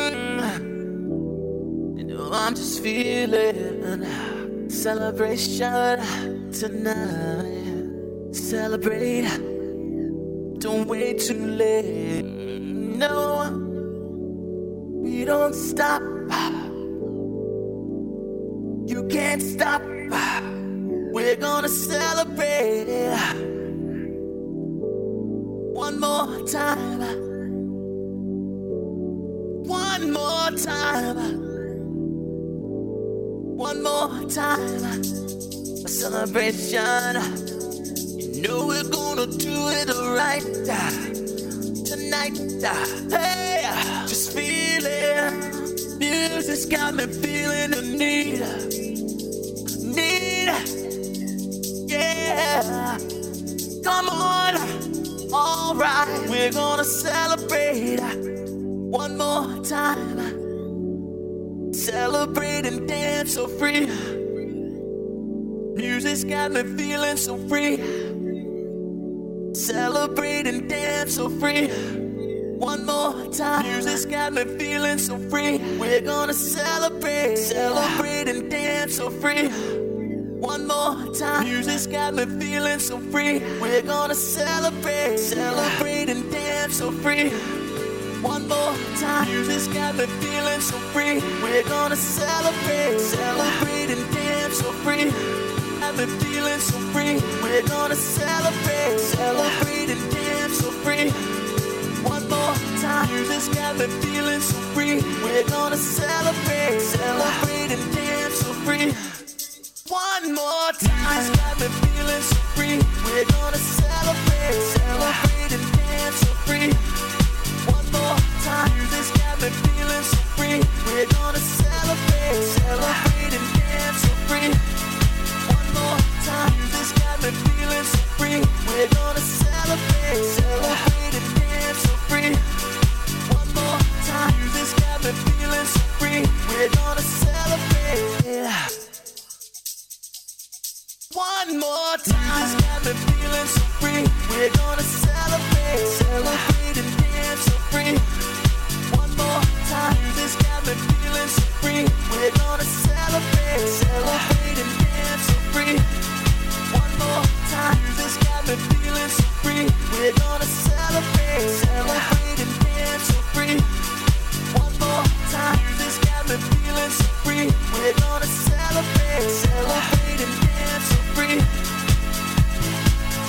Hasta las 13 estás escuchando Lo Intempestivo. Con Darío Stanraiver Luciana Pecker. y María Stanraiver. Bueno, escuchábamos a Daft Punk One More Time en esta mañana eh, intempestiva. Tenemos eh, un montón de mensajes. Prendió mucho, la verdad, todo lo que es la grieta eh, entre sexo y risas. En una pareja, mucha gente también indignada, como que, bueno, ¿cómo nos hacen elegir? ¿Por qué hace falta? Este, y a partir de esto, vamos a dar inicio eh, a eh, una nueva entrevista intempestiva. A ver. Entrevista intempestiva. El inconveniente que faltaba. Bueno, tenemos al responsable principal entonces de lo que está haciendo toda esta polémica del día. Eh, hola, Martín Garabal, ¿cómo andás? Hola, ¿cómo están? ¿Todo bien? Bien. ¿Cómo estás, Martín? Qué gusto escucharte. Perdón la demora, eh, el gusto es mío. Eh, Sabes que acá estamos eh, bastante, bastante a full con eh, la consigna que sacamos hoy, que viene de un intercambio que tuviste con Luciana Pecker, según entiendo, según nos contó la historia, en la que hiciste una pregunta así como al pasar, como quien no quiere la cosa, preguntando si en la pareja preferís el sexo o la risa y queremos, la verdad, escuchar qué tenés para decir, porque nos metiste en un quilombo. Hace mucho tiempo, eh, eh, con, una, pareja estábamos hablando de eso, y que era, que era peor que, que deje de, pasar, como que era más difícil de tolerar. Eh, estábamos haciendo tiempo en un aeropuerto, yendo a, a un- eh, a una feria del libro, y yo trasladé esa charla y, y a Luciana la, la- la marcó hasta el día de hoy. Imagínate. Eh, tres, tres o cuatro años después, tres años después, este, no, no encontró la respuesta a esa pregunta. Eh, sí, Yo soy ¿qué- medio apasionada, yo ahora milito el sexo. O sea, yo le Ah, encuentro la respuesta, yo te milito el sexo. Creo que la risa es para los que les sobra el sexo. Entonces pueden decir, bueno, la risa. Ah, mira. Bueno, yo iba a decir la risa, quiero que piensen cualquier cosa de mí. No quiero que piensen que ando, que de sobra, pero eh, para mí las dos cosas van un poco de la mano porque, porque a, mí no me interesa el sexo si no me río antes. Eh, y du- durante es raro. Durante el sexo es raro. Tan raro, yo, yo la tiré, ¿eh? porque para mí es parte también, es como un momento medio bizarro, medio absurdo, donde en un momento te ves te- con el otro y es como, y te cagás un poco de risa de lo que está pasando, o no, o es raro lo que me pasó. No, no, no. Eh, o sea, es muy raro. Todo, todo lo que implica eh, relacionarnos físicamente tiene como una cosa rara porque te, te estás besando en lugares que en, otros, en otras circunstancias no te besarías, te estás tocando en lugares que no te tocarías. Y, y sí, hay, hay prácticas, no sé, hay, hay sonidos que son, a veces pa- parecen cortar el clima, no sé, cosas que se llenan de aire y después sale. Digo, hay como cosas que provocan la risa. eh, y, y sí, está bien. Para mí, cuando estás en tu mejor conexión sexual, es cuando, cuando te podés reír y después seguir. Digamos. Sos jodido igual porque vos metiste la grieta, que hay que elegir una u otra, y ahora te haces el que querés la pluralidad de todo. ¿no? Eso, No. En un vínculo- yo creo que en un vínculo de pareja, cre- creo que hay más parejas que sobreviven a la falta de sexo que a la falta de risa. Creo, ¿eh? Como que hay parejas, porque, no sé, digo, a ver ustedes qué piensan, pero es tonto pensar que podés tener la misma frecuencia y la misma conexión sexual a los cuatro años de relación que a los dos años de relación, que al primer eh, año de relación, ¿no? Como, o que a los 30 años vas a estar así, este, sin saber si va a haber un mañana, digamos. Como que hay algo del cuerpo del otro que se naturaliza, ¿no? Como, viste que el roce con un extraño, eh, estás con eh, este, alguien del trabajo y sin querer te tocas, te tocas este, el antebrazo con alguien y sentís un hormigueo que después el cuerpo del otro pasa a ser un poco tu cuerpo en, en- en un sentido, ya, ya lo conoces de memoria. Los chistes también los conoces de memoria, así que... No, está muy bueno. Un oyente dijo lo mismo, que, que también es interesante ver eso como una estrategia de supervivencia de la pareja que es distinto a qué valorás de una pareja, porque lo que a mí me pasaba es que con otros te podés reír. En cambio, solo con alguien que tenés un vínculo sexual vas a tener sexo. La risa la podés democratizar en otros afectos. Pero, pero yo vi una charla este, hace un tiempo que era como qué tomar de la amistad en los vínculos sexoafectivos que habían dado este, con Darío, ¿no? Como qué tiene, de- como qué tiene, qué, qué le pedimos este, a, a- a un vínculo y demás. Y para mí había algo que era interesante que es eh, como que no se le puede pedir todo a todos los vínculos o todo el tiempo lo mismo a todos los vínculos. Como que. y, y mira, te, te pongo otro ejemplo de, de- de esta misma situación que decís, Lu, a ver qué piensan.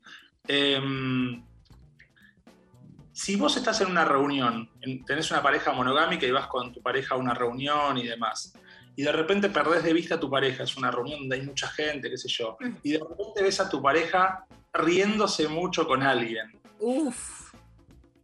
O o ves, o, o ves que tu pareja se está mandando mensajitos con alguien y, y hay un código que vos no conoces. Pero eso, no hay se sexo. ríe, y se ríe cuando manda el mensaje. Como- No, no, acá con eh, no, Laura, que es, no, es muy gracioso porque siempre No, me ella. muero.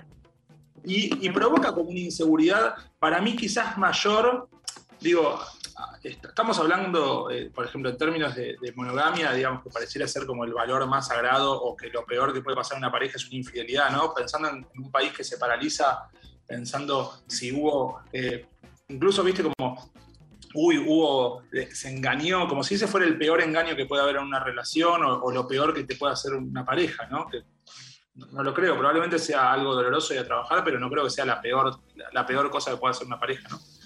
Y la risa también genera algo, ¿no? Como eh, algo que genera inseguridad, ¿no? Total. Adhiero. Adhiero to- completamente. Eh, Martín, yo eh, no, no anticipé esto porque quería charlarlo directamente con vos, eh, porque Luciana contó cómo, cómo te conoció y como que daba que yo cuente cómo te, cono cómo te conocí en su momento. Y, pero no quería perder la oportunidad de que estés presente en este momento porque viene Para como con un carpetazo, la verdad, esta, este momento. Doy fe de esto o no, si, si esto es cierto, verídico o no. Exacto. Eh, a Martín eh, lo conocí eh, a- con- en un marco de explotación infantil, se puede denominar. Sí, sí, sí, sí. Con- ¿Está con, bien? sí, sí, sí, en complicidad con una institución académica. Siempre en complicidad con instituciones que habilitan. Una, hay una denuncia institucional también, curso. Exacto. Eh, yo estaba cursando el, el último año del, del colegio y eh, tuve el honor de participar eh, en la eh, producción, realización de eh, Periodismo Total, una serie para un 3 eh, de, que Martín hizo muy- de muy buena manera. Bueno, y decir para que te diga, no, no me gusta tanto. No, sí, pero sí, se, se te ha, se te ha premiado, ¿o no? Sí, sí, Bueno. en- en- en- de verdad, en serio. Eso es real, aunque es usted no lo crea. Eh. Así es, eh, y lo, lo conocí en ese marco que, bueno, eh, había como unas pasantías que hacíamos algunos alumnos. Fue mi primer trabajo, quiero que se sepa esto. O sea. ¿cómo? Mejor, mejor que otros, lo hiciste mejor que otros que, que eran profesionales. Lo hice mejor que otros que eran profesionales, lo cual eh, habla eh, muy bien de mí y me deja muy, muy feliz. Este, y no, lo que quiero contar y exponer fue que yo entro a, este rodaje, a hacer como esta pasantía, que eran dos, tres días de, de- rodaje, eh, sin saber bien a qué estaba yendo, ¿no? Y o sea, simplemente me habían explicado un poco el proyecto, pero no, yo tenía que hacer ahí unas planillas, qué sé yo, y cuando empieza el rodaje, empieza a pasar las escenas, digamos, eh, uno de los personajes de esta, de esta serie, me doy cuenta en el momento, era una parodia eh, de mi padre. Eh, y a mí nadie me lo había avisado. Ahí, toda infantil, men- menor de edad, eh, eh, poniendo, colaborando con el proyecto, y de repente en una de las escenas hacen el chiste de que entra una persona eh, a hablar en un programa de televisión que no le podían pronunciar el apellido y que era filósofo. Y a mí se me ríen todos en la cara. Entonces, Martín, no sé, algo, decime algo con- sobre esto, porque pasaron muchos años, como Fue- siete años, Fue y yo sigo mal. una triste coincidencia, tengo que decir, eh, eh, porque yo llegué, esto vamos a poner en contexto, me prestaron el set de, de la escuela Ort, eh, que tiene un set muy grande, yo no podía pagar ningún set ni nada, entonces lo conseguí, me dijeron, bueno, podés elegir alumnos para que vengan a, a darte una mano. Y no sé, si- no sé si eh, uno de los requisitos para entrar a Ort es ser hijo de... eh, a priori. Voy a elegir entre eh, Luca Martin, el hijo de Matías Martin, eh, Fran Tinelli, el hijo de Marcelo Tinelli, y no me acuerdo qué más, y yo dije, bueno, está bien, si tengo que elegir un hijo de, voy a elegir un hijo de más cercano para que no parezca mal. Dije, bueno, a ver, ah, mira, la hija del filósofo, que venga. Atroden. Atroden. Y después dijimos, bueno, no vamos a cambiar todo el guion para que María Stanriver, mira que bien que lo pronuncié. Eh, pero sí, era, era un filósofo con un apellido impronunciable, este, que hablaba de temas más. eh, no hablaba tanto ni de alimentación, ni de sexo, ni de nada, el filósofo de nuestro programa. No, no era, no era su, su especialidad. Eh, bueno, tenemos eh, para escuchar, llegaron muchos rumores de que en tu nuevo proyecto eh, de podcast, eh, muy eh, bueno también, lo estoy disfrutando mucho, eh, que estás haciendo un mundo maravilloso con Charo López, con Alexis Moyano y con eh, Adrián, eh, no, estoy, estoy diciendo bien, Lackerman, bien, Está ok, en el top estaba por 10 meter de la los pata. más escuchados en mi casa, que mi hijo Benito y mi hija Uma son hiper fanáticos. Entonces yo estoy comiendo, regando las plantas, viendo algo y es... Me aparece y un audio. Charo y a Martina ahí, que es lo que más les gusta en el mundo. Qué bueno, man- le mandamos Eh, un Sí, la verdad es que eh, la están rompiendo toda y nos, ah, nos avisan, nos dicen, como, che, parece que en uno de los, de los capítulos hay una interpelación a, a la misma, mismísima Luciana Pecker. Entonces, eh, tenemos el recorte para que lo escuchemos y lo comentemos con vos, Martín. Bien, muy bien. Tenía entendido que a- eh, después de tu, re- tu relación que estás teniendo ahora personal, perdón que me meta con, con Luciana Pecker, pensé que eso ya había mermado un poco. Luciana Pecker, yo tú tengo, eh, yo descubrí que tengo una hija de 50 años. Eh, nos encontramos en, en la americana, en, la casa En de la empanada, empanadas, sí. Eh, se presentó con, con Silvia Di Pauro, que yo tuve un romance con ella, fue una de las chicas de Mil Culos y un Tati Medina. Sí, me acuerdo. Y yo, yo era difícil saber, yo sabía que había dejado embarazadas por lo menos tres. Eh, eran, el staff eran de 32 chicas. La obra duró 7 meses, entonces imagínate que yo tuve, el casting era sábana, Ah. eh, y cuando las echaba también como indemnización también querían la semilla del Tati. Yo había estado No, esto con- lo, esto lo voy a sacar, Tati, me parece un no, montón. no, no, es una historia de vida, una historia de vida. Bueno, Y yo había dejado embarazada, tres. Y vino, este, y, y me dijo, esta es tu hija. Yo al principio me negué, eh, me hice ADN y todo ahí, ¿Qué cosa? todo- ADN me dice, y todo ahí nos dimos cuenta que era mía, había compatibilidad. Y fue empezar de cero. Ah. Claro. Y ella, eh, feminista, ella. ah, Eh, en casa de herrero, el claro, Tati. justo. Y, y- y ella me, yo me deconstruí. Claro, eso es lo que te iba a decir. Y ahí hice la obra mía, donde todas las chicas tenían eh, pañuelo verde, tapándole la concha y el culo. Sí, me acuer- me Y acuerdo. yo decía, aborto legal, seguro y gratuito, para que no me pase esto.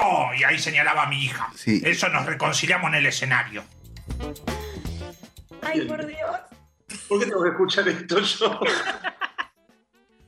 Me, me gustó mucho el empezar de cero. Es muy genuino ese empezar de cero. Y el reencuentro en la americana, gran lugar. No entendía ahí bien este, cuál era mi función, papel. pero, pero me prendo. Es así. Eh, Tati Medina es un cómico de unos este, 80 años eh, que tiene como 14 STEM, eh, dos bypass, ano contra natura, que eh, hizo mil obras, eh, todas con presencia de, culos en escena, que es un humor de, la época de él.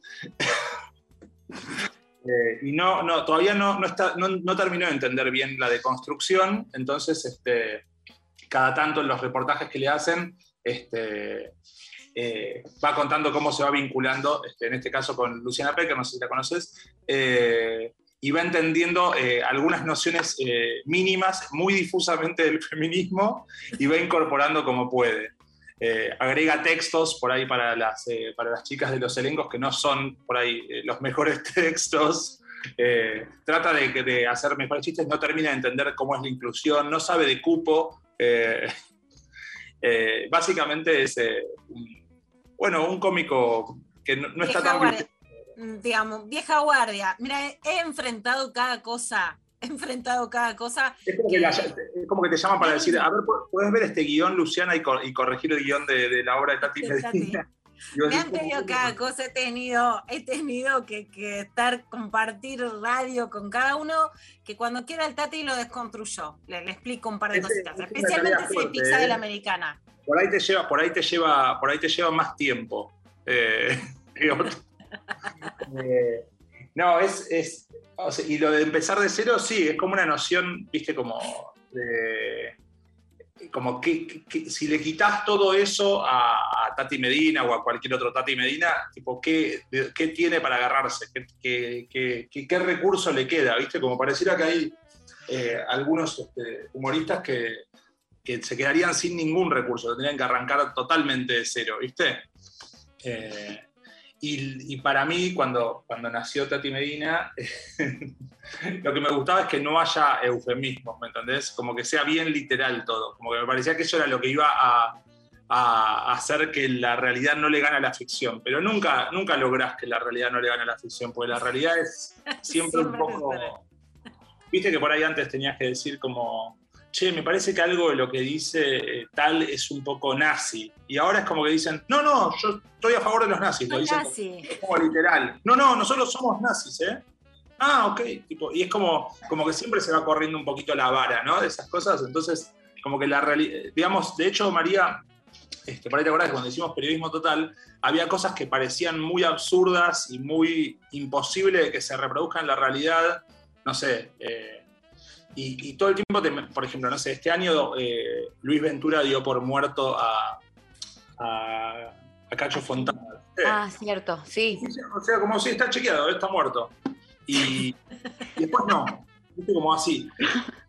Y en periodismo total había algo de eso, que era como, bueno, acá me confirman que sí, bueno, es incondicional, pero estaría bueno. Sí, está muerto, sí, sí, sí. No, no, no, me dicen que no. Bueno, y cada tanto me mandan como alguna cosa de la realidad, como diciendo, mirá, esto es eh, de periodismo. Y yo digo, sí, claro. O sea, como que, como que envejece mal la ficción que parodia cosas porque la realidad siempre se pone peor. Es verdad, Tremendo. lamentablemente es verdad. Y Martín, con este podcast que la estás rompiendo vos después, bueno, de estar en Vortex, de hacer un éxito, de, de buscar mucho también por los costados, pero de ser muy, muy exitoso también en, bueno, en tu Instagram, que es una forma que hoy tenemos de consumo cultural. ¿Cómo, cómo la ves este formato del podcast? ¿Te gustaría hacer radio clásica, pero también tener un laburo, cobrar a fin de mes y listo? ¿O te copa esto de ir por el costado y romperla? Eh, a mí me gusta, eh, nosotros con el podcast, eh, como es un show original de Spotify solo lo podés encontrar ahí, es un trabajo formal, digamos, con sueldo y todo, y estamos este, re bien, digamos, está como logramos un, un lindo acuerdo y armamos un buen equipo. Bueno, ya los mencionamos antes, pero mis compañeros son lo más, digamos, este, es como lo que más nos da felicidad ahora a los cuatro es ir y grabar el podcast, este, más allá de la repercusión que por suerte a un mes y pico, un mes y medio de haberse estrenado, sigue en el top 5 de lo más escuchado de Argentina y todo, que, o sea, es como un mimo extra, por más que es algo que no depende eh, de nosotros. Y después de cuatro años de hacer radio, este, eh, me, da mucha tranquilidad hacer esto porque me permite otras cosas. Este, ahora vamos a grabar una, a partir de marzo vamos a grabar una serie de ficción. Este, no puedo decir tanto por eso de los acuerdos de confidencia- confidencialidad, pero con una serie creada por Santi Korovsky, este, de la que formo parte del equipo de guionistas desde hace un año y medio y que va a tener una producción, una serie para una plataforma. eh, y, eso haciendo radio todos los días no lo podría hacer. Como que un poco la radio me, dio mucha felicidad, pero también me quitaba mucho tiempo para otros proyectos y yo soy re curioso y como que siempre quiero aprender a hacer nuevos formatos y, y me interesaba mucho esa libertad, ¿viste? Eh, me hubiese quedado por ahí un año más en la radio, pero también todo el tiempo estaba en la duda de si cada año que me quedaba en la radio me alejaba de aprender nuevas cosas y de desarrollar nuevos formatos. Este, de hecho, alguna vez con María hasta llegamos a pensar en algún corto o en alguna cosa. Ay, aparecieron ideas. Aparecieron ideas. Eh, pero- Estoy esperando que me llames, ¿eh? Todavía. Pero un poquito más. no, pero soy- yo soy re, eh, re curioso, Lu, y, y me encanta, eh, como que lo que más me interesa, de, así como de la vida, es eh, reunirme con gente que, que- que admiro y pensar cosas y, y flashear. Y bueno, y el tiempo es finito y creo que estos últimos dos años, desde que arrancó la pandemia y todo, se volvió más finito, entonces es como cada vez más importante si tenés el privilegio de poder hacerlo y yo por suerte lo tengo, como honrar ese privilegio como trabajando, juntándote con gente y tratar de hacer cosas que estén buenas y pasar menos tiempo criticando y señalando lo que no te gusta y más tiempo señalando lo que te gusta y mostrando este, lo que te da placer, ¿viste? Bueno, me, me encanta esa actitud, las preguntas que abrís, lo que dibujás, lo que te vemos en Instagram, los chistes ahí también con, con los famosos que te vimos posteando esas ideas y tenerte de banda de sonido en la cocina de mi casa, que es un placer, y también podernos reír, que es una forma de reconstruir el humor y, y lo que criticamos. Así que muchas gracias. No, gracias a ustedes por la invitación. Este, saben que les tengo mucho cariño a las dos, este, así que un placer para mí hacerme un hueco con ustedes. Perdón que llegué tarde, vengo de hacer este, y me hubiese gustado tener un ratito más. Si quieren, Eh. le robamos tiempo al programa que sigue. Sí, nos podemos quedar eh, hasta las 3 más o menos, eh, si te parece, de Dale. corrido, sin Dale. cortes. ¿No les, molesta, ¿No les molesta que mastique algo, que coma algo mientras charlamos? No, no, acá somos, estamos deconstruidísimos en todos los sentidos, así que está todo bien. Bueno, Martín, eh, te mandamos un abrazo enorme. Les recordamos que estás estrenando tus, eh, los capítulos de Famoso 3 por eh, YouTube, que los pueden ir a ver a tu canal. ¿Cierto? Exacto. Gracias, Mary. De nada. Bueno, un abrazo enorme. Gracias, Martín Garabal. Pasó por lo intempestivo. Un beso enorme. Se nos termina el programa. Eh, ya últimos minutos. Eh, queremos anunciar eh, que hay, tenemos ganador del premio de hoy, eh, que estamos sorteando el libro de Fero Soriano, eh, Marihuana, la historia de Manuel Belgrano a las copas canábicas. Eh, nos mandó Recording acá un oyente eh, su respuesta que decía, eh, si en principio no fuera gracioso, no la pondría nunca, así que se queda del lado eh, del humor. La producción ya se está contactando con él para coordinar entonces eh, la entrega de su premio del libro. Eh, Lula, bueno, se nos terminó el programa. Hermoso programa. Gran, gran programa. Eh, gracias a todos por hacerlo posible. Pablo González, Eva Díaz, Mariana Collante en la producción y el chino y Nazarena en la operación técnica. Muchísimas gracias. Nos reencontramos mañana eh, con más Lo Intempestivo y nos vamos escuchándola a Connie Isla con Amigue Chablula. Hasta mañana y chau Chao. a todos. Un beso. Adiós.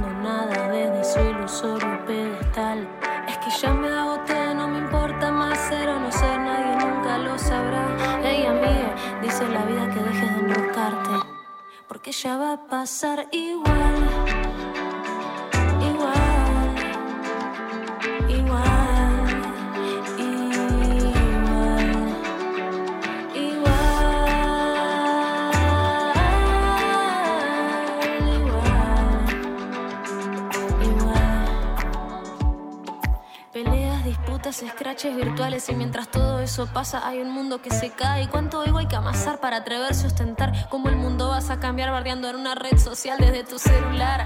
Sentada en tu sillón con un único propósito, querer tener razón, destilando desesperación porque se te fue la conexión. Es que ya me cansé, ya fui más allá. Palabras armadas que vienen y van, explotan, desparramando